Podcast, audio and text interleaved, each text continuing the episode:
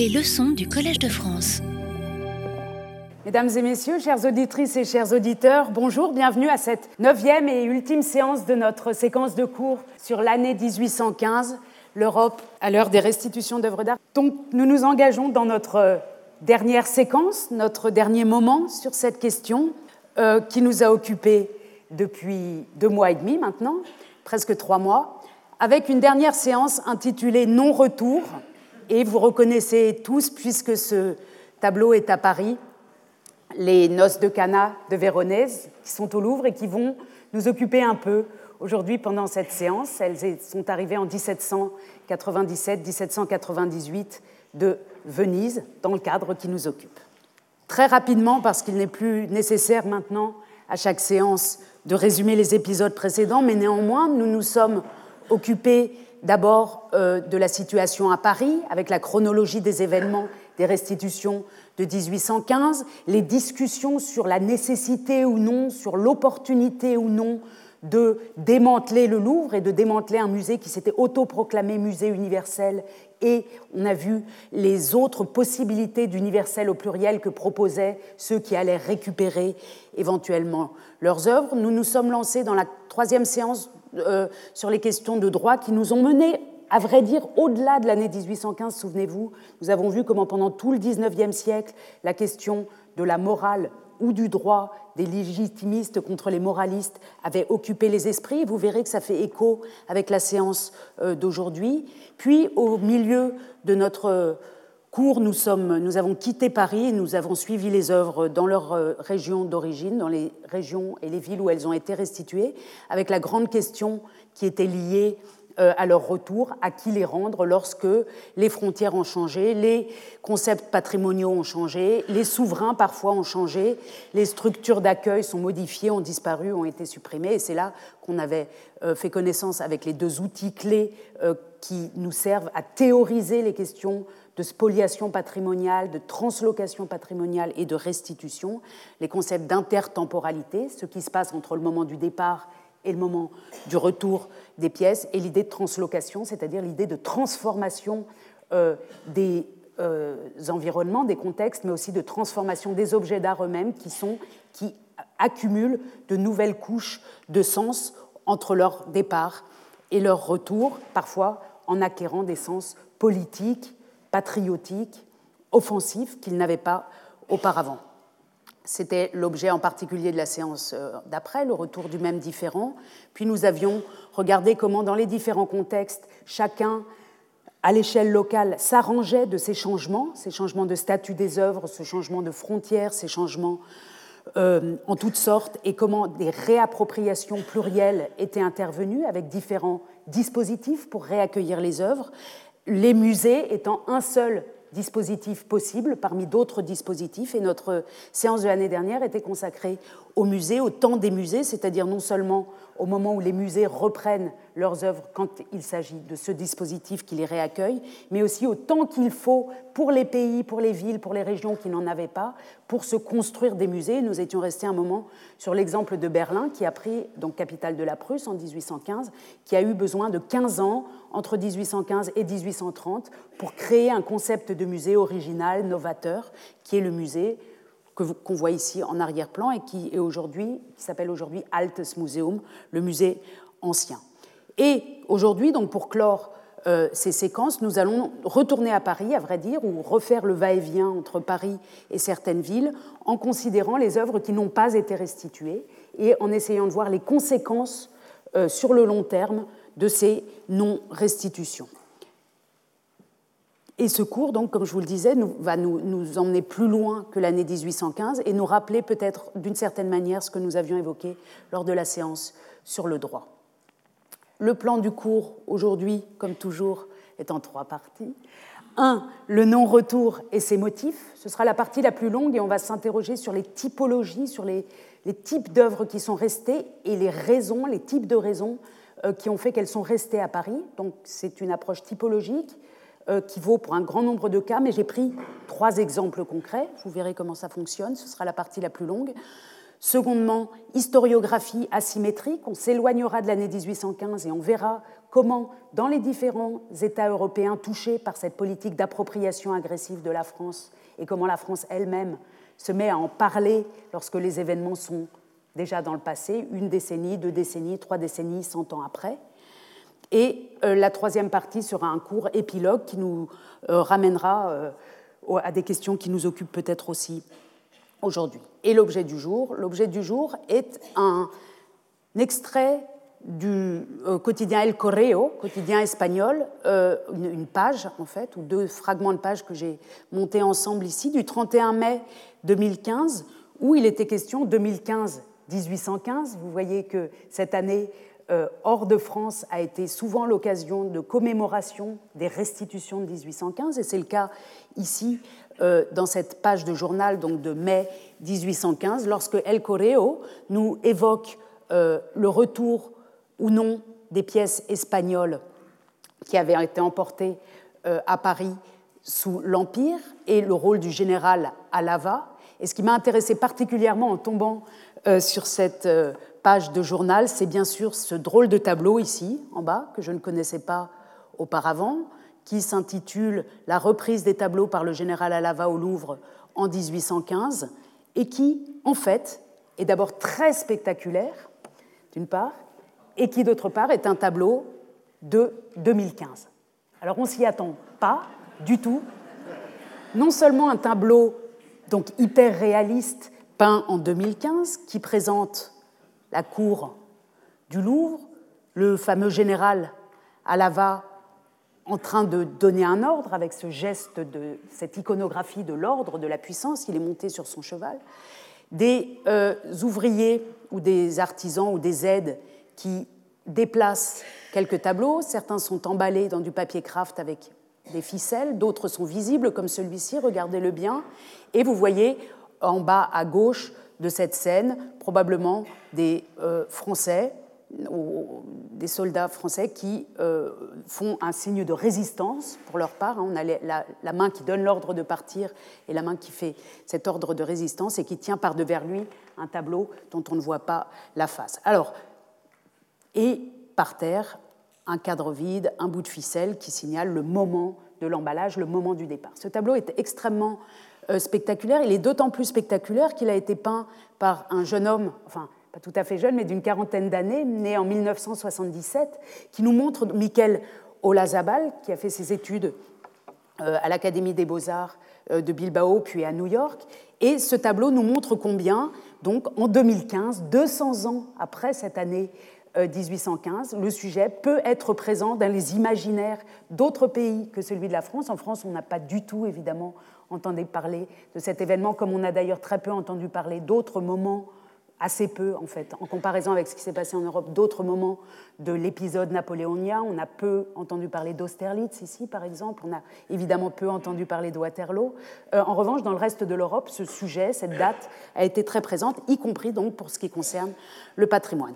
Ce euh, tableau m'a paru d'autant plus intéressant qu'il présente ici de manière très visible, c'est peut-être le seul tableau parfaitement identifiable, un euh, petit tableau de Murillo, euh, l'Immaculée Conception, qui a fait l'objet jusqu'au XXe siècle, qui, a occupé une très grande place dans l'imaginaire ou dans la mémoire de l'épisode napoléonien en Espagne, puisque dans les années 1940, des démarches ont été entreprises par euh, des historiens de l'art espagnol et notamment par Franco, pardon pour la couverture euh, floue de cet ouvrage remarquable qui retrace cette histoire de Cédric Grua et Lucia Martinez, paru en 2011, qui retrace l'histoire donc du moment où Franco, ou bien Franco poussé par des historiens de l'art et par son opinion publique euh, espagnole, va demander à Paris, au Louvre, la restitution, ou plutôt l'échange de certains tableaux, parmi, celui, parmi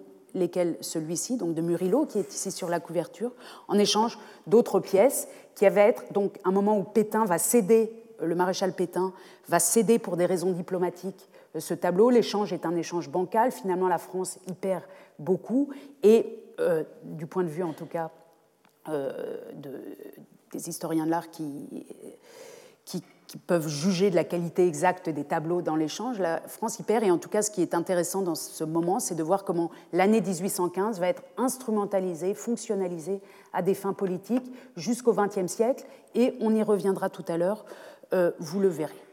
Alors, on rentre dans le premier grand volet du cours d'aujourd'hui, qui est la typologie des motifs de non-retour. Pourquoi certaines œuvres, alors qu'on a parlé maintenant depuis euh, deux mois, deux mois et demi, de ces restitutions, de ces œuvres qui repartent, qui retournent, les problèmes que ça pose, etc., pourquoi certaines sont-elles restées à Paris? Combien sont-elles? Est-ce qu'on peut estimer euh, leur nombre? Sont-elles restées seulement à Paris? Voilà les questions qui vont nous occuper dans ce premier volet, avec pour euh, reprendre le fil de nos euh, protagonistes, une lettre de Antonio Canova, que vous connaissez bien maintenant, qui était l'émissaire du pape, qui est arrivé assez tardivement à Paris en 1815 pour récupérer les œuvres euh, prises, dont, la prise, la saisie, le départ avait été scellé par le traité de Tolentino.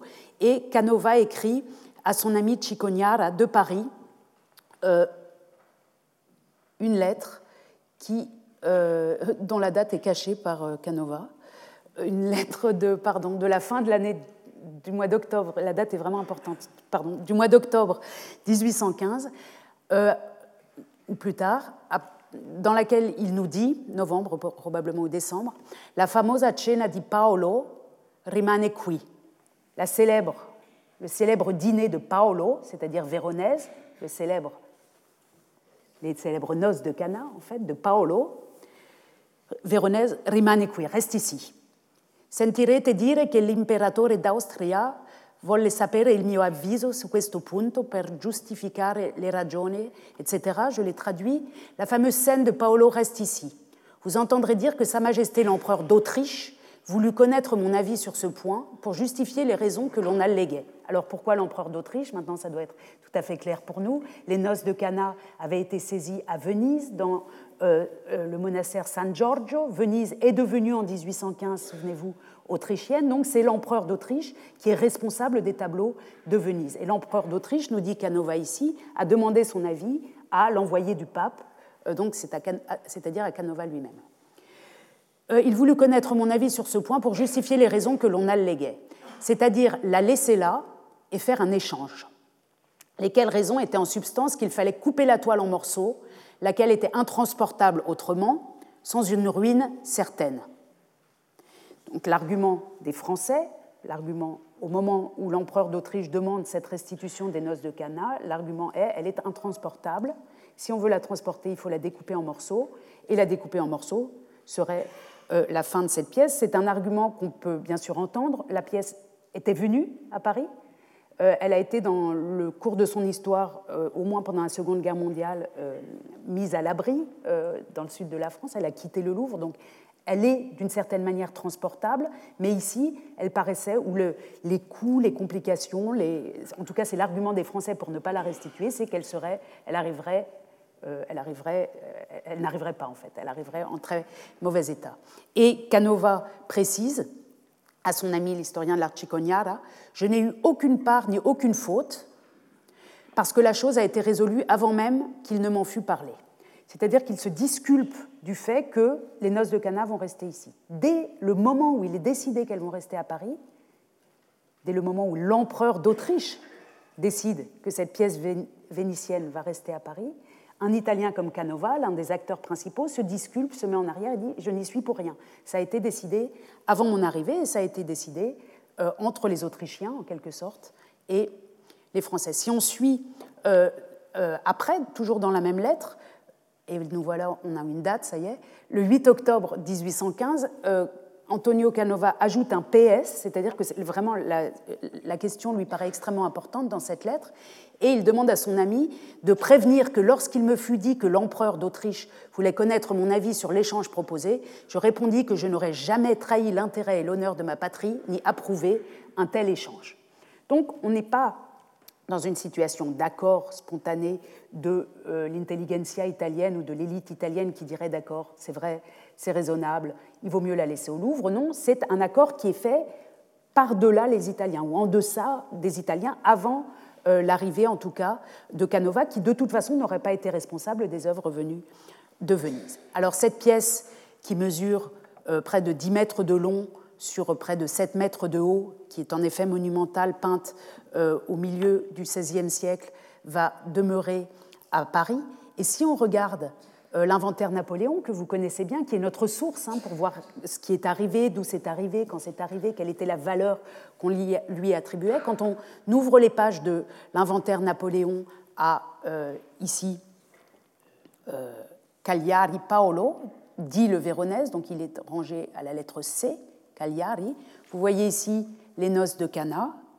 Donc la négociation va se faire autour de cette pièce. Mais ce qui m'intéresse particulièrement, c'est de voir qu'un petit peu plus loin, toujours sous euh, l'auteur véronèse, on a une autre œuvre euh, qui est comparable. Et si je reviens en arrière, vous savez, depuis, puisqu'on a fait la connaissance de cet inventaire, que ce qui est particulièrement intéressant, ce sont les marges pour les questions qui nous occupent, l'année 1815. Et quand des pièces ont été restituées, on a ces notices en marge ici, ici. Donc sur les noces de Cana, en effet, aucune notice en marge. C'est bien la, preuve de l'époque, hein. c'est le, document le plus proche des événements qui nous prouve que personne ne l'a reprise. Mais si on regarde cette autre pièce ici, le repas chez Lévy, alors c'est difficile à lire mais je l'ai zoomé au maximum, Cagliari Paolo, dit Véronèse, le repas chez Lévy, on est face à une pièce de très grand format aussi, vous le verrez dans un instant, prise dans l'église de Saint-Pierre et Saint-Paul de Venise.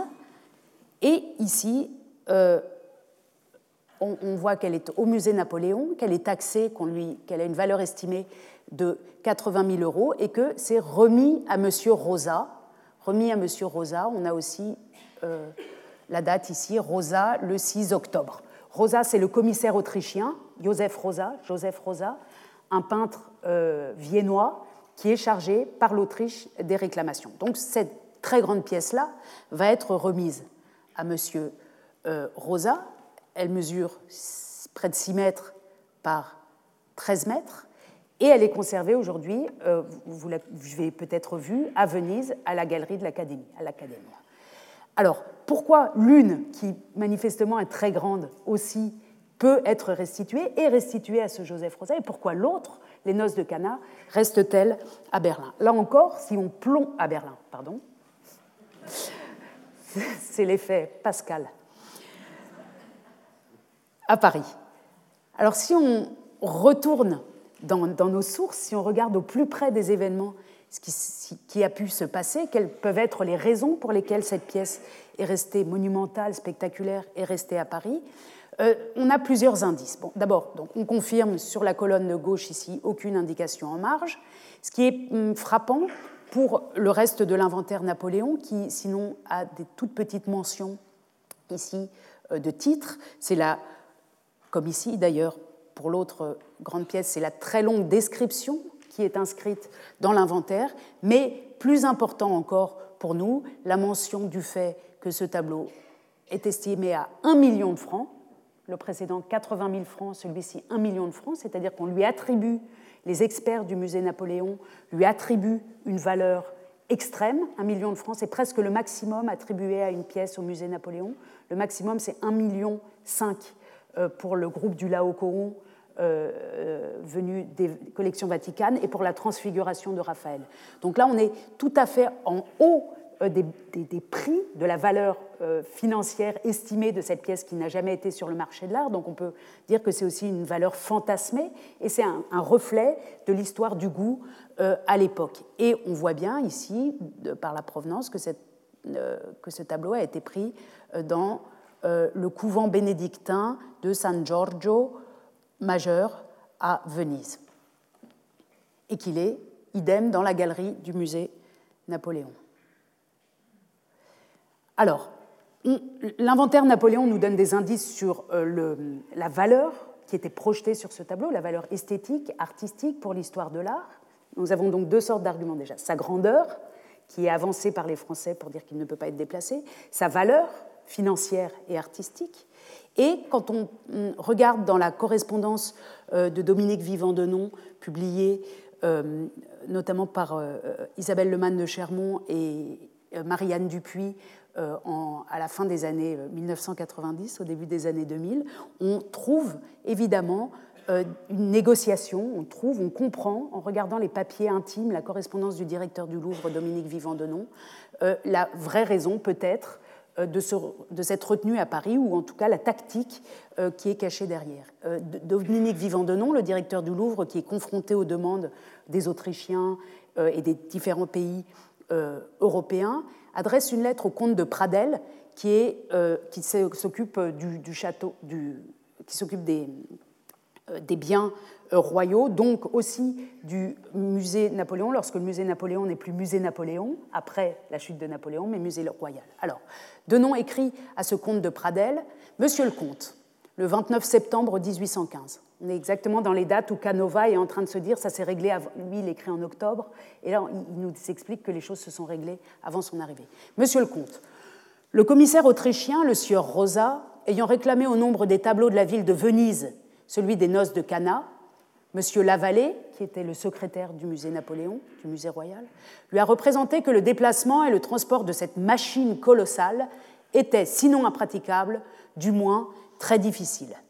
Il lui a remis une note, dont je joins ici la copie, pour qu'il la présente à Sa Majesté l'empereur d'Autriche. Donc on voit ici les fonctionnaires du musée Napoléon qui écrivent toute une note, tout un rapport pour expliquer que c'est intransportable, cette machine colossale est intransportable. Il a remis une note donnée à l'empereur d'Autriche. Vu cette déclaration, Sa Majesté a autorisé le sieur Rosa à laisser ce tableau et a accepté en échange un autre sujet de dévotion pour le suppléer dans le réfectoire du couvent des bénédictins de San Giorgio Maggiore que ce tableau décorait.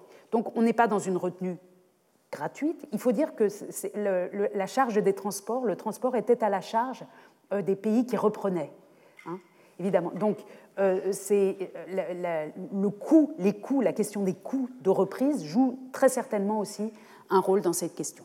En tout cas, ici, on n'est pas dans une cession pure de la part des Vénitiens ou plutôt des Autrichiens, mais dans le cadre d'un échange, et on a trouvé un certain nombre de ces échanges euh, autour de 1815. Échange contre quoi, et ça c'est le bon moment, suite de la même lettre, comme on doit accepter avec empressement une pareille cession, donc là, toujours on est dans l'urgence. Hein. Pour nous, maintenant, 200 ans plus tard, on ne se rend peut-être pas compte que là, le, Louvre est assailli de toutes parts et que les choses se font pour les uns et pour les autres, pour les commissaires étrangers et pour ceux du Louvre, dans une grande urgence. Comme on doit accepter avec empressement une pareille cession, je vous prie, monsieur le comte, de m'autoriser d'offrir en échange le tableau de Lebrun, Charles Lebrun, peintre français, représentant la Madeleine chez le pharisien.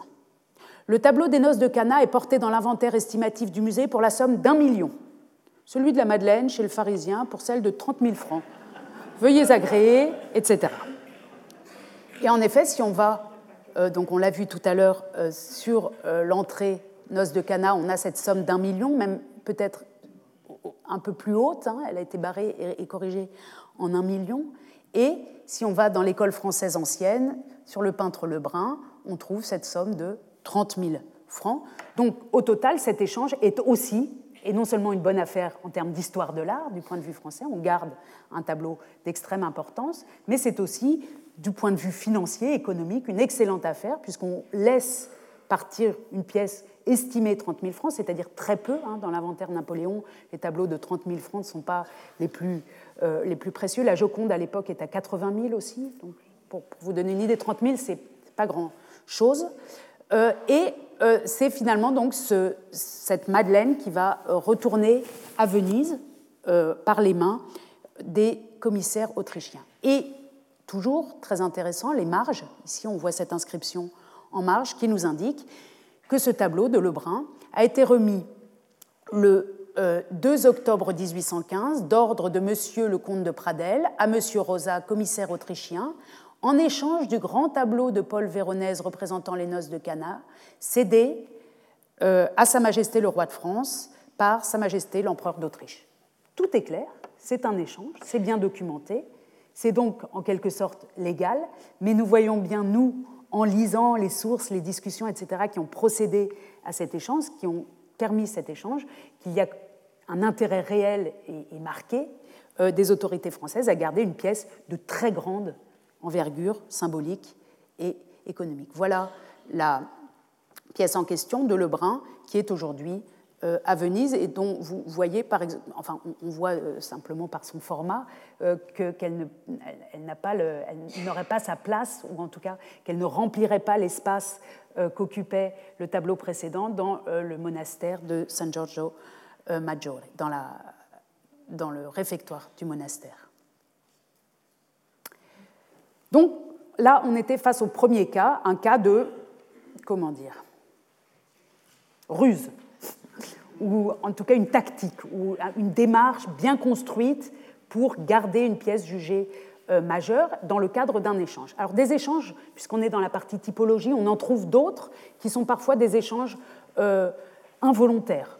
On a restitué une pièce qui représente euh, par exemple une nature morte d'un peintre flamand qui avait été prise à Brunswick, et Brunswick récupère autre chose à la place parce qu'il a été difficile, en l'absence de, évidemment de documentation graphique, euh, de gravure, etc., de savoir exactement quelle pièce était concernée. Donc on trouve des échanges fortuits, on trouve quelques échanges comme celui que je viens de présenter, qui sont des échanges construits, voulus, négociés.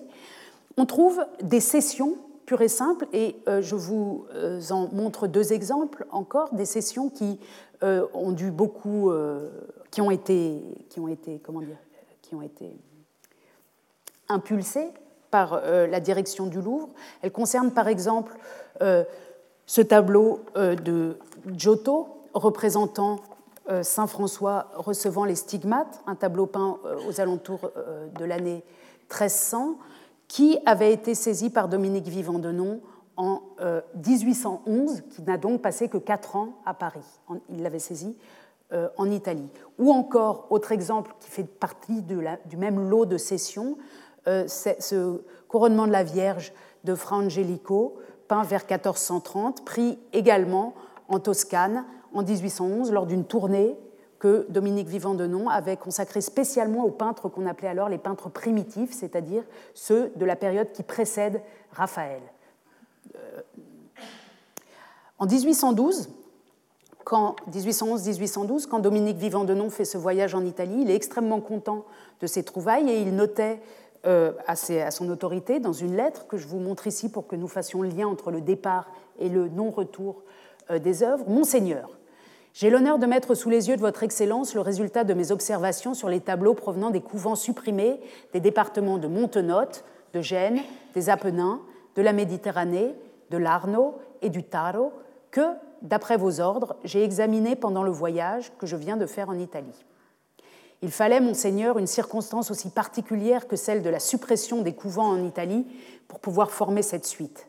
Jamais, avant cette époque, on n'eût pu la faire et jamais, si l'on ne saisit cette occasion, on ne pourra, vu la rareté des peintres sur bois, des, des peintures sur bois des premiers maîtres, la retrouver.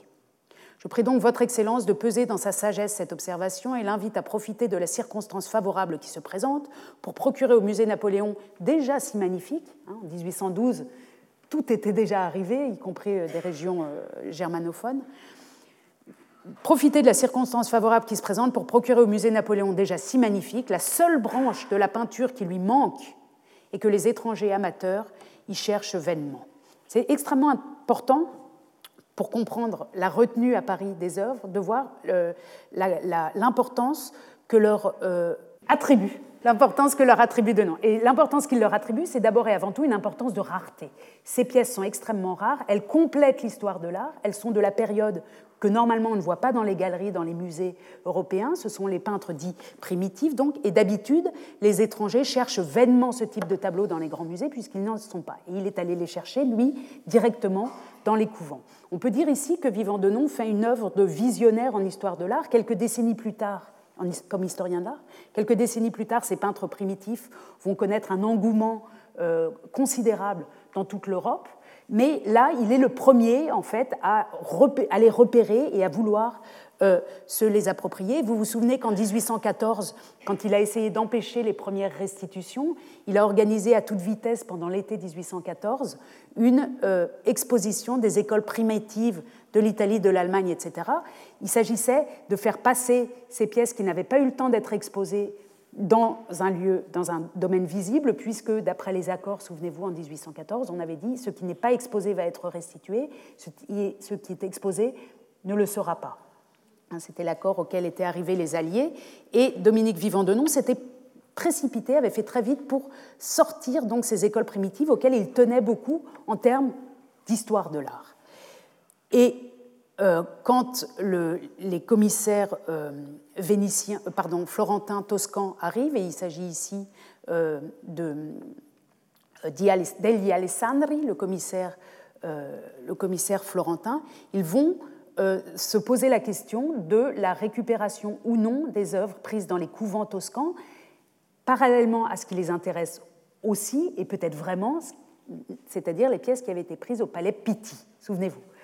Donc, ce commissaire euh, arrive et écrit, après avoir discuté à euh, Vittorio Fosson, donc lui s'appelle Degli Alessandri, c'est le commissaire Toscan, qui est en 1815 à Paris, et il écrit quelque chose qui serait l'équivalent du ministre de la Culture de Toscane, Vittorio Fossombroni, quelques cadres qui ne sont pas de qualité extrêmement intéressante, che in verità non valevano la spesa del viaggio, c'est-à-dire des, euh, des pièces qui en fait ne valaient même pas l'argent qu'on a dépensé pour les faire voyager, et pour lesquelles il faudrait euh, beaucoup de temps si on voulait maintenant les mettre en caisse et les renvoyer. Pour ces pièces-là, donc, qui ne valaient pas euh, l'argent qu'on a consacré à leur venue à Paris. Nous avons pensé, avec l'accord du cavalier Carcia, c'est un autre, Carcia, c'était un autre euh, commissaire, qu'il serait prudent d'y rilasciarli. Il serait prudent de les laisser ici, les relâcher, enfin les laisser la Charlie ici à Paris. On ne va pas les reprendre parce qu'ils ne valent rien en quelque sorte. Ils ne valent même pas les frais de voyage. Tanto più che con ciò abbiamo facilitato di poter riavere quelli qui appartengono al Palazzo Pitti. D'autant plus qu'on a déjà affaire avec euh, ceux du Palazzo Pitti qu'on veut obtenir en priorité. Donc on reprend ce qui est vraiment important à nos yeux et ces pièces de moindre qualité, on va les laisser. Et euh, le ministre répond à Karcher, c'est une réponse à Karcher, vous avez, fait, vous avez très bien fait de laisser ces 29 tableaux qui resteront au musée, été fatto molto bene, vous avez vraiment bien fait de les laisser, vu que D'après l'opinion des, messieurs Alessandri et Benvenuti, ces objets ne sont pas de grand prix, non sono di grande pregio, e che il loro abbandono ha come scopo di preparare delle facilità alla più rapida restituzione di articoli più interessanti. Donc on les laisse ici, on les abandonne. Leur abandon à Paris va nous permettre de nous concentrer sur les œuvres qui nous paraissent plus importantes. Donc ici, ce qu'on peut dire, c'est que ces pièces euh, des, peintres dits primitifs restent à Paris pour une question d'histoire du goût, pratiquement, euh, et, de la valeur qu'on leur attribue. Dominique Vivant-Denon, qui était allé les prendre avec beaucoup d'énergie, leur attribue une certaine valeur, cherche à les retenir, et les Italiens qui ne voient pas encore cette valeur, ces œuvres ont passé seulement quatre ans à Paris, elles n'ont pas encore été montées en épingle dans le cadre du ou en, visibilité et scientifique dans le cadre du musée Napoléon, et on va les rendre. Alors si on regarde Giotto, toujours dans notre inventaire Napoléon, le Saint-François recevant les stigmates, qui vient du couvent des franciscains de Pise, couvent supprimé, et on voit d'une part que le prix d'estimation en effet est très faible, 6 000 francs seulement, on peut le comparer maintenant aux autres, et surtout, et c'est ce qui m'intéresse ici, que cette notice, sous son origine, difficile à lire, abandonné au musée royal par les commissaires florentins. Voyez le procès verbal du 27 septembre 1815. Ils ont été abandonnés, et le choix est intéressant du terme. Évidemment, ce n'est pas l'usage euh, qu'on aurait nous comme on abandonne des enfants aujourd'hui, c'est un usage qu'on peut utiliser, abandonner quelque chose, le laisser, mais néanmoins ce terme n'apparaît qu'ici, à ce moment-là, dans toutes ces sources qu'on peut compulser sur ces années, et ça me paraît intéressant. Si vous allez au Louvre aujourd'hui, vous trouverez d'autres œuvres. Euh, ici, c'est dans la salle 15 consacrée aux Flamands. Vous trouverez d'autres œuvres en regardant les cartels qui sont de provenance non pas italienne, mais euh, de euh, l'actuelle Belgique, par exemple, en se penchant sur les cartels qui viennent d'être refaits dans cette très belle salle. Vous voyez par exemple ici, à propos de cette Passion du Christ de Franz Franken, dit le jeune, qu'il s'agit d'une saisie révolutionnaire 1794 transférée de Liège, église des Chartreux, à Paris et qui porte le numéro d'inventaire 1296. C'est extrêmement intéressant et le Louvre est extrêmement transparent et extrêmement euh, pédagogique sur ces questions de provenance. Ces cartels sont une véritable. Enfin, si, on suit l'histoire des cartels et si on regarde les cartels autant que les tableaux, même plus que les tableaux, et dans les cartels, en particulier cette dernière ligne, on peut faire une, visite parallèle du Louvre qui est une visite de provenance en quelque sorte et voir comment les œuvres sont arrivées au Louvre. Et vous verrez une très très grande diversité, ne serait-ce que dans cette salle 15 euh, que je vous recommande particulièrement. Vous avez à peu près toutes les possibilités d'entrée d'œuvres au Louvre y compris celle-ci. Donc, dans le cas précédent, ce sont des œuvres cédées, abandonnées volontairement pour des questions euh, pratiques par les Florentins. On a d'autres cas, comme ceux euh, qui viennent des régions flamandes, pour lesquels il faudrait faire des recherches mm, euh, précises à chaque fois pour savoir quelle est la raison qui a fait que ces œuvres ne sont pas rentrées n'étaient-elles pas identifiées euh, leur, transport euh, est-il euh, en concurrence avec le transport de pièces plus importantes, etc. En tout cas, on trouve un assez grand nombre, plusieurs douzaines de pièces qui n'ont pas été restituées en 1815 pour ce type de raison. Troisième grande raison dans notre typologie, la troisième grande raison, c'est la création des musées de province par Chaptal, que vous voyez ici. Chaptal qui, en 1802, va émettre un décret pour la création de musées dans les grandes villes de province françaises. Donc on retourne en 1802, Chaptal, vous voyez son décret derrière lui. Les consuls de la République, sur le rapport du ministre de l'Intérieur, Chaptal, donc, arrêtent ce qui suit.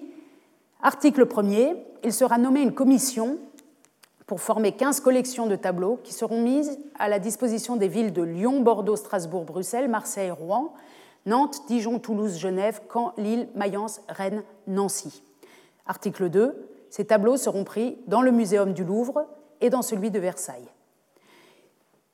Ce qui est important ici, en 1802, c'est de voir que euh, ces musées de province vont s'approvisionner, donc, ces musées créés dans les provinces, de ce que Dominique Vivant-Denon appelle le superflu impérial. Le superflu, c'est toutes ces œuvres qui arrivent au musée Napoléon au cours euh, des campagnes de Bonaparte, puis des campagnes napoléoniennes, et qui ne sont pas exposées, puisqu'il y a toujours, souvenez-vous, ce moment de filtre, les meilleures œuvres sont choisies, elles sont exposées au musée Napoléon, et les autres disparaissent de la vue publique, en quelque sorte. Et dans ce superflu, dans cette grande masse de tableaux, plusieurs milliers de tableaux, les autorités euh, du Louvre vont faire des choix, des lots, ce qui s'appelle des lots, et envoyer des lots dans ces 15 musées. Si on regarde notre carte de l'Europe en 1815, euh, on voit donc la création de ces 15 musées dans ce qui est la France de 1815, dans ces frontières roses ici, et de trois autres musées qu'on avait déjà évoqués une fois, qui étaient dans les anciennes frontières de la France euh, impériale, à Bruxelles, Mayence et Genève. Et donc tous ces musées-là vont être approvisionnés en pièces qui sont au musée Napoléon et qui très souvent, pas toujours, mais très souvent, proviennent des euh, conquêtes artistiques, entre guillemets, pratiquées en Italie et dans l'espace germanique. Vous avez des situations, par exemple, où Mayence va obtenir en lot, en don de Paris, des tableaux saisis à Nuremberg, par exemple, où vous trouverez, on va y revenir dans un instant, à Bordeaux ou à Toulouse, des pièces saisies en Italie ou saisies dans l'espace germanique ou saisies euh, dans les Flandres. Et au moment de 1815, lorsque les Alliés arrivent, 1814-1815, arrivent à Paris, il faut imaginer que euh, l'arrivée à Paris, la venue à Paris, euh, d'un point de vue des infrastructures, est, déjà un acte, mais qu'une fois que ces alliés sont à Paris, ils ne commencent pas à essaimer dans toute la France pour aller euh, chercher dans les différentes collections. Ils restent à Paris. Et le fait de savoir que certaines pièces sont à Caen, Rouen, Bordeaux, Toulouse ou Marseille, parmi celles qu'ils réclament, ne, euh, les, ne les conduit pas à aller dans ces villes se saisir manu militari des pièces. C'est-à-dire qu'il y a un savoir de la présence de certaines pièces dans les villes de province, mais les alliés, lorsqu'ils sont à Paris, ne vont pas aller directement les chercher et sont en quelque sorte euh, soumis au bon vouloir, au bon vouloir de, de ces administrations des musées euh, de province qui reçoivent des ordres mous, on peut dire, des ordres mous de Dominique Vivant de nom de restituer, mais qui se gardent bien euh, de le faire. Et du côté des, du côté des, des commissaires européens, on ne va pas à la source. Vous voyez ici un tableau, alors je l'ai choisi exprès, euh, une œuvre qui était attribuée donc à Léonard de Vinci autour de 1800, qui avait été saisie à la galerie du Belvédère de Vienne par les troupes de Napoléon en 1809. J'ai choisi à dessein cette pièce-là puisqu'elle est autrichienne pour montrer que les Autrichiens n'ont pas négligé spécialement le patrimoine vénitien, mais qu'eux-mêmes ont perdu certaines pièces par cette répartition euh, géographique des collections. Donc on est ici au musée de Grenoble. Vous voyez une pièce autrefois attribuée euh, à Léonard de Vinci, qui est arrivé en 1809 à Paris, qui a été envoyé par l'État en 1811, puisqu'après la création des musées euh, en 1802, les, ces musées ont reçu des lots successifs au cours des années qui ont suivi, et notamment en 1811.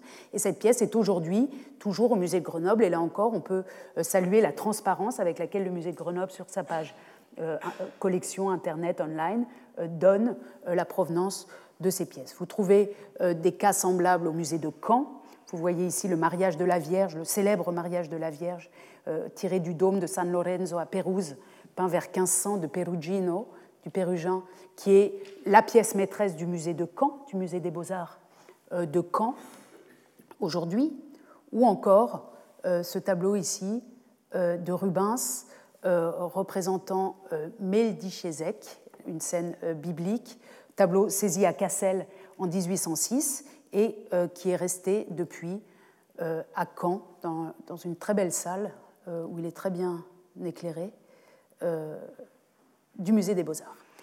Ces pièces sont tellement euh, lié à l'identité de ces musées que, par exemple, lorsque Connaissance, un Connaissance des Arts hors série ici est publié sur le musée des Beaux-Arts de Caen, c'est le tableau du Pérugin, donc saisi en 1796-1797 par euh, la France qui est mis en couverture, ou sur un ancien catalogue du musée des Beaux-Arts de Caen, c'est le tableau de Rubens en provenance de Cassel. Donc, on peut dire que dans nos musées de province français, on trouve encore beaucoup plus, beaucoup, beaucoup beaucoup plus qu'à Paris, puisque les restitutions se sont concentrées sur Paris. On trouve beaucoup de pièces euh, euh, qui n'ont pas été restituées en 1815.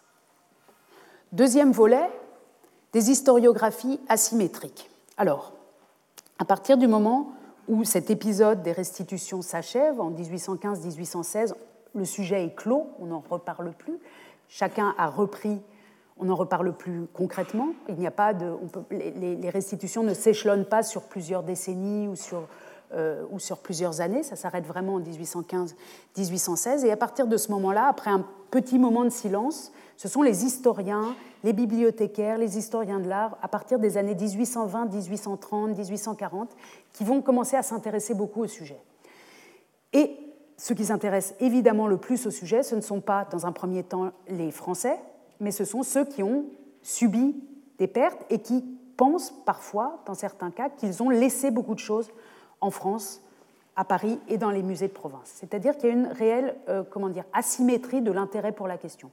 Du côté français, le Louvre a été vidé, on repart, il commence à se remplir avec d'autres types de collections. Dans euh, les régions euh, qui ont subi les prédations françaises, en Italie, dans le domaine germanophone, au Luxembourg, en Belgique, la question est extrêmement importante. Et on va voir au fur et à mesure du XIXe siècle que euh, le problème central, la question centrale qui va se poser pour tous ceux qui sont à l'extérieur de la France, c'est de savoir comment accéder à l'information. Comment savoir ce qu'on ne nous a pas rendu, comment reconstituer ce moment-là, comment accéder aux sources de l'information. On le voit, par exemple, dans, alors là on est dans la dernière, dans le dernier quart du XIXe siècle, je fais un bond, on pourrait suivre pratiquement de décennie en décennie l'évolution du discours sur ces questions, mais je fais un bond vers la fin du siècle où euh, les discours se sont durcis nationalement aussi. Et j'ouvre avec vous le rapport à Monsieur le ministre de l'Intérieur sur les tableaux enlevés à la Belgique en 1794 et restitués en 1815 de Monsieur Charles Piot, archiviste, un ouvrage publié en 1883. Donc on est 70 ans à peu près après les événements, après les restitutions, et 70 ans après les événements, c'est la distance qui nous sépare de la Deuxième Guerre mondiale à peu près, pour, pour avoir une idée, le ministre de l'Intérieur demande donc un rapport sur les tableaux enlevés à la Belgique et restitués. Et en réalité, la question, c'est restituer et non restituer. Sinon, on ne donnerait pas un tel rapport à, à rédiger, bien sûr. Il s'agit de savoir ce qu'on a perdu et ce qui est resté en France. Et dès la préface, l'auteur Charles Piot, l'archiviste, explique, donc page 14 15 ici, dès le début de ce très gros rapport, c'est un, un, très gros volume que vous pouvez consulter euh, sur Gallica, il explique, vous comprendrez facilement, monsieur le ministre, combien il est difficile, en présence de ces faits, il vient de décrire comment se sont faites les réclamations de 1815, comment il est difficile, en présence de ces faits, de donner une nomenclature très précise des objets d'art enlevés par les Français vers la fin du siècle dernier à notre pays. Le défaut de procès-verbaux tenus par les commissaires français, l'absence complète de reçus, la négligence des intéressés à tenir note des objets enlevés ne m'ont pas permis de faire un travail très complet. Pour dresser la liste suivante des objets enlevés par les commissaires français, je me suis servi surtout de celles fournies par les administrations au moment de la restitution de ces objets en 1815. Ces États n'ont pas toujours été formés sur des documents réguliers. Bien souvent, ils ont été dressés au moyen de renseignements fournis de mémoire, qui ne constituent pas des titres. Bon nombre de tableaux ont été enlevés par des tiers, ou bien ils ont été cachés et n'ont plus reparu. Néanmoins, la tradition en attribuait la disparition aux commissaires français. De son côté, le gouvernement républicain n'a pas tenu des notes régulières des objets enlevés puis restitués en 1815. J'ai pu le constater par mes recherches aux archives nationales à Paris. Alors ce petit texte qui paraît juste technique et tout sec est en fait extrêmement intéressant parce qu'il nous montre euh, un historien et on a des textes très semblables provenant du Luxembourg, d'Italie, d'Allemagne qui nous disent on n'arrive pas à reconstituer les événements parce qu'il nous manque les sources. Si on veut trouver les informations, on va aux archives nationales à Paris, où on les trouve ou on ne les trouve pas. Et en tout cas, dans nos propres archives, ici en Belgique, ce qu'on a, c'est trop décousu, c'est trop peu précis il nous manque la source d'information. Il faut imaginer qu'au moment des, saisies, ceux qui ont créé, écrit des inventaires, en général, ce sont ceux qui prennent. C'est-à-dire qu'en effet, quand Pio va aux archives nationales à Paris ou quand nous, nous allons aux archives nationales à Paris aujourd'hui, nous trouvons des listes entières de ce qui est arrivé à Paris, de ce qui a été choisi pour le Louvre, pour la Bibliothèque nationale, etc. Ceux qui prennent, en général, et dans le cas des années 1800, euh, les Français, documentent bien leur prise, en tout cas au moment de leur arrivée mais du point de vue de ceux qui sont à l'extérieur, c'est extrêmement difficile à reconstituer. Et euh, l'autre phrase importante dans ce petit passage, c'est la phrase selon laquelle la tradition attribuait la disparition des tableaux aux commissaires français. On voit que le défaut d'information, le fait qu'on ne sache pas très bien, fait que la tradition, c'est-à-dire ce qu'on se raconte, et si on exagère un peu, les fantasmes, les légendes, font qu'à chaque fois qu'il manque quelque chose, on dit ah bah c'est les Français qui l'ont pris, qui l'avaient pris. Voilà. Et donc, tout au long du XIXe siècle, non seulement ici en Belgique, mais aussi dans l'espace allemand, dans l'espace italien, etc., va se gonfler une très grande légende, bien disproportionnée par rapport à ce qui est réellement resté. Des choses précieuses, extrêmement précieuses sont restées, mais l'imagination, les imaginaires euh, dans les pays spoliés vont devenir si grands qu'on va penser qu'il en est resté beaucoup plus. Ou même parfois, on entend dire que la France n'a rien restitué en 1815 des choses comme ça. Et ce que j'en déduis, ou ce qu'il faut en déduire, c'est que la question de l'accès à l'information est extrêmement importante pour éviter les légendes.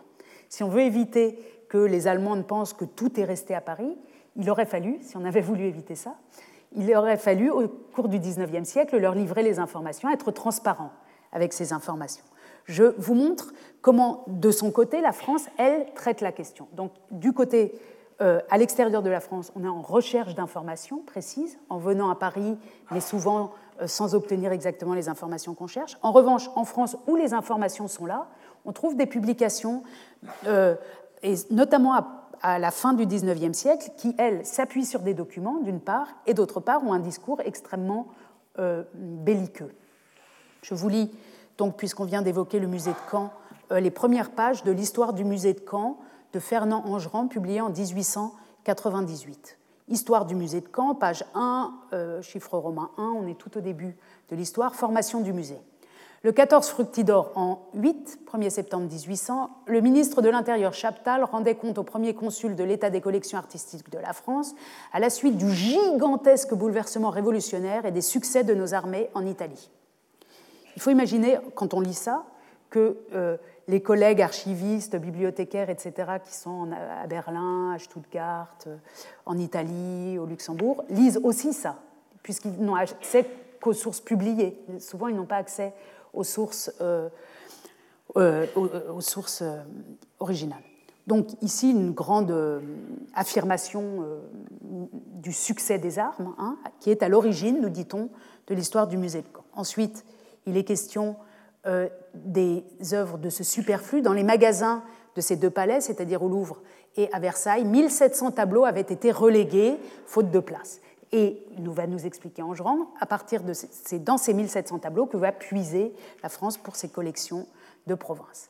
On arrive, on saute quelques pages, hein, ici on était tout au début, on arrive à la page 21, euh, grand 2, 1815, et les réclamations des Alliés. À peine constitué, le musée de Caen devait pourtant courir le risque le plus grand qui se puisse imaginer, et l'invasion de 1815 faillit disperser cette précieuse collection formée en partie de tableaux conquis en Italie et en Allemagne.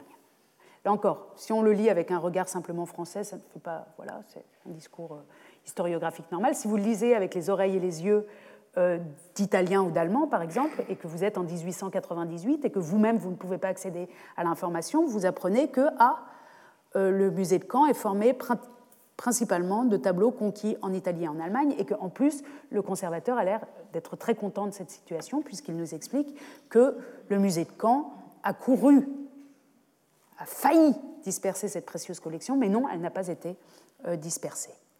Tout d'abord, alors ensuite sur plusieurs pages, Enguerrand va nous expliquer pourquoi ces œuvres étaient de manière légale, et c'est ce qui fait le point avec notre question juridique, étaient de manière légale en France.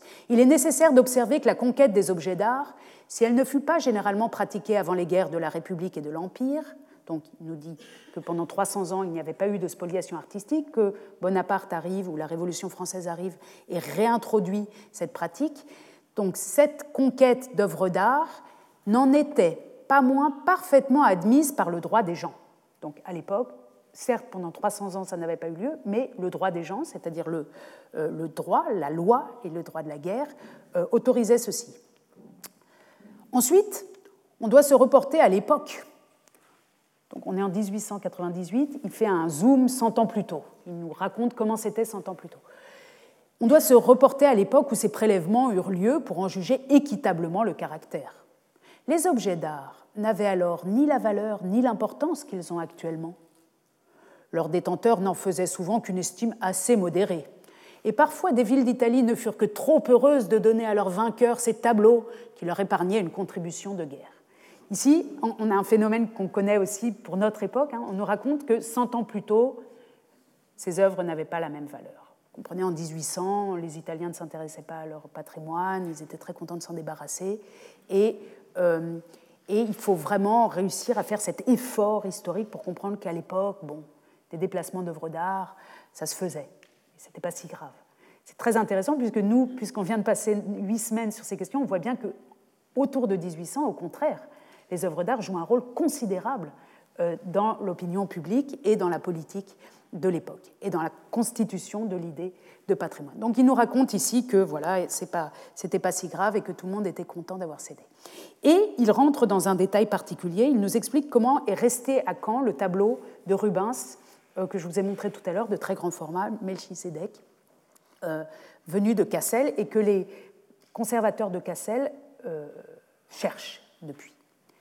Et Louis, qui était le directeur, attendez, je regarde si je l'ai zoomé, non, et Louis, qui était le directeur du musée de Caen en 1815, et Louis, alors, n'hésita pas, apprenant que les Prussiens sont à Paris et s'approchent peut-être. En hâte, il dissimula les pièces les plus importantes du musée, et celles surtout provenues d'Allemagne, et qui avaient plus de chances d'être réclamées par les Prussiens. C'est ainsi que le tableau le plus menacé, le Melchisedec par Rubens, peint sur panneau, fut couvert de papier et servi de table à manger aux officiers prussiens qui devaient le rechercher à Caen. Je tiens ce fait du fils de M. Louis lui-même, à qui son père bien souvent l'avait raconté. Le qualificatif d'héroïque n'est ici nullement déplacé, car si le fait eût été découvert par les Prussiens, Louis aurait été infailliblement passé par les armes. Voilà. Donc, pour l'historiographie française, l'héroïsme à la française, l'histoire du musée de Caen, c'est bien. Pour les Allemands de Cassel qui lisent ce texte, par exemple sur l'histoire du musée de Caen pour savoir où sont leurs œuvres, c'est moins bien. Et vous imaginez que, au fur et à mesure du XIXe siècle, et plus on s'approche, après la guerre franco-allemande notamment de 1870-1871, plus les tensions nationales euh, et nationalistes s'exacerbent euh, en Europe, non seulement entre la France et l'Allemagne, mais aussi entre le Luxembourg et la France, l'Italie et la France, etc., avec ces mouvements euh, d'unification nationale en Italie et en Allemagne, vous imaginez que ces discours créent des, tensions qui vont mener pendant la Première Guerre mondiale à euh, un désir, notamment des Allemands, de récupérer ce qu'ils croient être resté en France. Et on va avoir des confiscations, ou en tout cas des plans de confiscation qui ensuite euh, ne seront pas euh, mis en œuvre. On peut lire tout ça dans le travail de Christina Kott pendant la Première Guerre mondiale, donc de, des démarches pour essayer de récupérer les choses euh, à Paris. Dans le même temps, alors là je vous ai montré ce genre de texte euh, très offensif, mais euh, l'iconographie, la représentation des événements à la fin du XIXe siècle montre aussi, et les sous-titres ou les, légendes des images, combien la France considère qu'elle a été victime de la barbarie des Alliés, en quelque sorte. Ici, la dévastation du musée du Louvre, qui est représentée donc à partir de rien. On n'a pas de traces, de véritables traces visuelles de cet événement en 1815. Donc ici, l'artiste imagine une scène très confuse où les tableaux sortent les uns après les autres, il y a des échelles partout, etc. Et donc le titre est celui de Dévastation du musée du Louvre, une gravure de la fin du XIXe siècle, ou encore celle-ci, parue dans l'histoire populaire contemporaine de la France euh, chez Hachette en 1864, intitulée La dévastation du musée du Louvre, gravure représentant les armées étrangères occupant Paris en 1815, pillant le Louvre paru dans Histoire, etc., le commentaire précise Nos alliés de Louis XVIII, pour nous apprendre la morale, nous volèrent tout ce que nous avions de chef-d'œuvre. Il en partit des chartés. Donc l'idée de charté, l'idée de pillage montre que euh, la France euh, aurait été touchée dans sa chair par des barbares ou par des euh, alliés absolument qui, ne, pas attention non plus à la qualité des œuvres. Vous en voyez un ici qui est écrasé sous un tableau qui vient de lui tomber dessus parce qu'il le porte n'importe comment. D'ailleurs, tout est porté n'importe comment. Celui-ci est en train de soulever euh, une statue tandis que les autres passent. Ici, on voit que ce très grand format a dû passer la rambarde probablement euh, pour passer l'escalier. Un képi est resté au sol, etc. Et comme je le disais tout à l'heure, en 1800 en 1915, pendant la Première Guerre mondiale, quand Bruxelles va être occupée par les Allemands notamment, et que certains Allemands, c'est-à-dire des historiens d'art et des bibliothécaires, espèrent que Paris pourrait être occupé aussi, se multiplient euh, dans les administrations, notamment en Allemagne, et dans les bibliothèques et dans les musées, des initiatives pour tenter de savoir où serait ce qui est resté euh, en provenance d'Allemagne à Paris. Vous voyez ici des photocopies, enfin, ou des photographies en fait, euh, faite en 1915, pendant la Première Guerre mondiale, d'un texte euh, sur lequel on a travaillé dans les séances qui ont précédé, euh, un texte de 1824 qui était paru dans la revue Agrippina. Et vous voyez que c'est ici, dans un dossier donc de 1915. Vous voyez dans les papiers de certains bibliothécaires, comme celui-ci, Hermann Degering, qui était bibliothécaire à la Staatsbibliothek à Berlin pendant la Première Guerre mondiale et qui a tenté de reconstituer les pertes euh, les pertes réalisées à Paris, euh, il écrit dans ses papiers Si nous pouvions accéder à Paris au dossier relatif à la question, nous aurions d'elle une vision beaucoup plus claire, jusque dans les détails, que celle que nous avons aujourd'hui. Nous en sommes en effet réduits, vu le caractère lacunaire des documents d'archives, à procéder pour d'importantes régions par analogie et par supposition.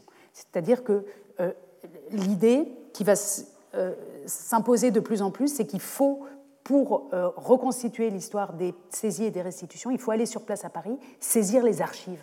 En fait, c'est quand on aura les archives qu'on pourra reconstituer l'histoire. Et vous voyez qu'en 1939, euh, deux bibliothécaires, Karl Wilkes et Rudolf Brands de Düsseldorf et de Bonn, vont écrire un rapport Denkschrift und Listen über den Kunstraub der Franzosen im Rheinland seit 1794, donc un mémoire et une liste des spoliations artistiques des Français depuis 1794 dans la région rhénane.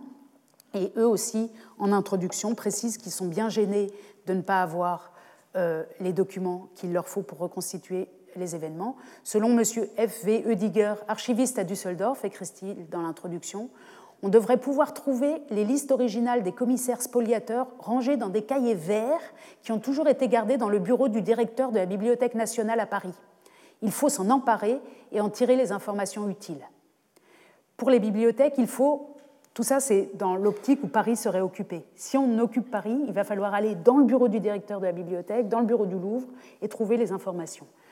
Deuxièmement, dans les bibliothèques, dépouiller les inventaires d'accession de la Bibliothèque nationale, entre autres. Dans les musées, dépouiller les inventaires d'accession des institutions suivantes, Louvre, Cluny, Arsenal et tous les musées et collections de Paris, ainsi que tous les musées des grandes villes de province. Donc vous voyez, là on est 150 ans après les événements, et le fait que pendant tout le 19e siècle, des légendes se soient formées, qu'on ne sache pas exactement ce qui est resté, va mener au moment de grands conflits mondiaux, comme au moment de la Première Guerre mondiale et de la Deuxième Guerre mondiale, au moment où Paris va être occupé à des, plans, des, tactiques, des grandes stratégies de la part de ceux qui avaient été spoliés 150 ans plus tôt, donc plusieurs générations plus tôt, pour reconstituer euh, les événements. C'est une vraie invitation à être transparent pour ne pas laisser monter justement ces légendes, y compris aujourd'hui. Épilogue. Je finis en quelques minutes en faisant un bond euh, vers mes activités actuelles. Vous savez, donc, je suis principalement à Berlin et je m'occupe actuellement, dans mes recherches, de, euh, des discussions sur les restitutions d'œuvres d'art qui ont eu lieu dans les années 70. Euh, autour de 1970, entre 70 et 82 à peu près, dans toute l'Europe, on a beaucoup parlé de restitution, de différents types de restitution. Et je vous montre ici un document qui m'a paru très intéressant et être en lien absolument avec tout ce qu'on a évoqué depuis deux mois et demi, un dossier donc euh, qui est tiré des archives euh, politiques du ministère des Affaires étrangères allemand, Auswärtiges Amt. Ce sont des archives absolument ouvertes et très faciles à euh, consulter. Et vous voyez ici Betreff, donc le sujet, il s'agit de Forderung der Rückgabe von Kulturgut, demande de restitution de patrimoine, Kulturgut, de biens culturels. Et la datation, là, on est à la fin de l'année, euh, on est à peu près en 79. Quoi. On a une partie des dossiers de l'année 76 et une partie des dossiers de l'année 79. Et dans euh, ce gros dossier, qui est un seul parmi de nombreux dossiers, puisque le sujet a eu une place considérable, j'ai trouvé un document en langue anglaise euh, de la fin de l'année 1978 où une responsable allemande explique aux pays dits du tiers-monde à l'époque, pourquoi on ne peut pas restituer. Et elle l'explique en prenant l'exemple de l'Europe et en prenant, euh, vous allez voir, euh, euh, comment se fait la démarche. ça m'a paru, pour moi, c'était très nouveau. Donc je, vous le donne en guise d'épilogue et ensuite aussi un peu comme une question ouverte sur laquelle, pour ma part, je vais continuer à travailler. Donc ce, document qui fait une vingtaine de pages commence par un petit premier paragraphe où il est question des délégués du Nigeria. Vous voyez, les délégués du Nigeria ont demandé pourquoi il y avait tant de restitution et de protestation, pardon, de résistance et de protestation à l'idée de restitution. Et partant de, cette, euh, de ce constat, de la demande euh, des délégués du Nigeria à l'UNESCO, cette personne, cette fonctionnaire culturelle allemande, va répondre sur plusieurs pages en anglais, dans un anglais très pédagogique, pour essayer d'expliquer, donc aux Nigérians notamment, et plus généralement aux pays dits du tiers-monde, pourquoi on ne peut pas, euh, pourquoi on peut pas restituer, pourquoi cette question ne, marche pas pour, euh, euh, du point de vue de l'Allemagne. Alors elle dit ici, les objets dont vous parlez, vous les Nigérians, là, avec l'UNESCO, dans votre, dans votre document de départ, sont censés donc les objets mentionnés dans l'article 4 du document que vous nous avez fourni, sont euh, censés toucher l'héritage culturel de tous les États. Et elle le cite. Elle dit, vous nous parlez de l'héritage culturel de chaque État. Et elle continue, mais ce type d'héritage culturel n'existe pas. Du point de vue légal dans mon pays depuis 1955 elle nous dit en fait, il n'y a pas d'héritage culturel national, il n'y a pas d'héritage culturel de chaque État. C'est en, voyant cette réponse-là que ça m'a intriguée. Je me suis dit, tiens, mais c'est bizarre, pourquoi depuis 1955 n'existe pas de patrimoine national en Allemagne? Qu'est-ce que c'est que cette drôle de construction? Et elle continue,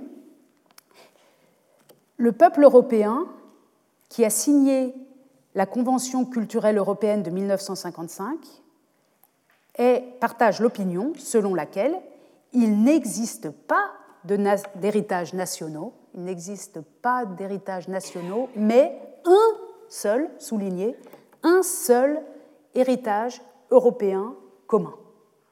Donc, elle nous dit, nous les Européens, on ne sait pas du tout ce que c'est que les héritages nationaux, les patrimoines nationaux. Nous, nous les Européens, depuis 1955, on ne connaît que le patrimoine européen. Un patrimoine européen. Euh, nous dit-elle. Voir l'article 5 de la Convention culturelle européenne. Et en effet, et alors elle continue, on voit que le sujet l'inspire, les tableaux de Rembrandt, de Léonard de Vinci, de Titien, appartiennent au peuple allemand ou appartiennent au patrimoine culturel du peuple allemand autant que les tableaux du peintre allemand Albrecht Dürer. On voit qu'elle explique vraiment à ceux qui pourraient peut-être ne pas comprendre. Donc, pour nous, les Allemands, Rembrandt, Léonard de Vinci, Titien, c'est à nous autant que Albrecht Dürer. Bien sûr, ça appartient aussi à l'héritage de l'humanité, au patrimoine de l'humanité. Et faut-il en effet aller voir la nationalité de Titien pour, euh, chercher, pour comprendre pourquoi il a peint François Ier au Louvre, etc., etc. Et elle fait ici une démonstration selon laquelle, en fait, les Européens ne comprennent même pas la question du tiers-monde, d'héritage de patrimoine national. Ils ne comprennent pas, puisque pour eux, tout ça est une chose, c'est l'Europe. Elle gomme, en fait, tout ce qui nous a occupés aujourd'hui et dont nous avons vu que pendant 200 ans et jusqu'à aujourd'hui, ça a guidé beaucoup euh, les conceptions de patrimoine. Alors ça ne veut pas dire euh, qu'il n'y a pas un patrimoine européen, mais le patrimoine européen, ce serait d'en parler tout le temps, enfin de savoir à qui, qui est à à qui appartient qui, comment on échange, est-ce qu'on échange, est-ce qu'on se le garde, est-ce qu'il y a plusieurs universels, etc. C'est ça le patrimoine européen en quelque sorte, si on veut. Mais ce n'est pas de considérer que euh, Titien appartient à l'Allemagne ou Dürer appartient à, l'Italie. En tout cas, ici, elle gomme, me semble-t-il, euh, quelque chose. Et ce qui m'a paru intéressant, c'est de voir combien, ici, donc dans les années 70, elle nous parle d'une convention européenne qui, pour ma part, m'était inconnue, qui semble avoir joué un rôle très important dans les discussions des années 70. Elle nous parle donc de l'année 55 en nous disant, voilà, en 55, on a décidé qu'il n'y avait pas de patrimoine national, et 55, c'est précisément l'année, souvenez-vous, souvenez par laquelle nous avons commencé notre cours, hein, quand euh, Aragon et Cocteau euh, s'étaient interrogés sur le retour des pièces soviétiques euh, à Dresde, et que eux-mêmes s'étaient posé la question des restitutions liées à la question nationale. Donc je crois, alors là c'est plutôt une piste ouverte plutôt qu'une réponse ou une fin de cours, mais j'ouvre euh, à votre curiosité et puis à, mes recherches en tout cas, je crois que dans ces années 50, au moment de la construction européenne, s'est construit quelque chose de très artificiel, l'idée d'un que, que nous-mêmes ne connaissons pas vraiment, en tout cas qui ne nous a pas été enseigné comme ça, d'un patrimoine européen qui est un concept qui a permis d'éviter les demandes du tiers-monde. Vous voyez, c'est un peu compliqué. C'est-à-dire l'Europe dit au milieu, du XXe siècle, ah non, mais nous, on n'a pas de problème comme ça, problème de restitution, parce que tout nous appartient, donc vous, en fait, on ne comprend même pas que vous autres puissiez demander quelque chose sous des catégories nationales, ça ne nous touche pas euh, du tout.